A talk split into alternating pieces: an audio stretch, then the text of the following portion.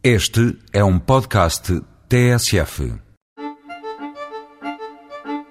E se o seu filho de 10 anos lhe dissesse que nestas férias de Natal quer ir ao museu? Ficava contente ou preocupado?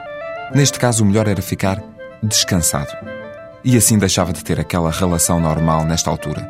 Onde é que vou deixar os miúdos durante as férias? Experimente deixá-los no Museu de Farmácia, em Lisboa. De segunda a sexta-feira da próxima semana, há atividades especiais para crianças. Começam às 10 da manhã e acabam às 5 e meia. E o almoço e lanche estão incluídos. Pelo meio, há tempo para alguma brincadeira e muita aprendizagem. É que este não é um museu qualquer. A começar pelo sítio, no Alto de Santa Catarina, junto ao mirador com o mesmo nome, mais conhecido por Adamastor. Por sinal, uma das melhores vistas da cidade. O Museu de Farmácia faz o diagnóstico a mais de 5 mil anos de cuidados de saúde.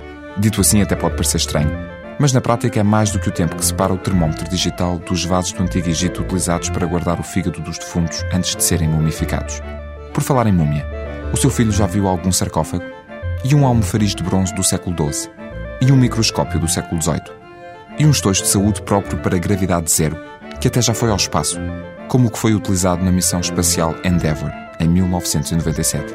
E, para algo completamente diferente, até os estojos de primeiros corros que o Monty Python Michael Palin levava nas suas viagens à volta do mundo. Está tudo lá, no Museu de Farmácia, e os miúdos podem ver tudo isto. As atividades são para crianças entre os 5 e os 12 anos e custam 30 euros por dia. Para saber mais, ligue 213 400 680. E da próxima vez que o seu filho tiver uma dor de garganta e lhe der um xarope, talvez ele lhe explique alguma coisa.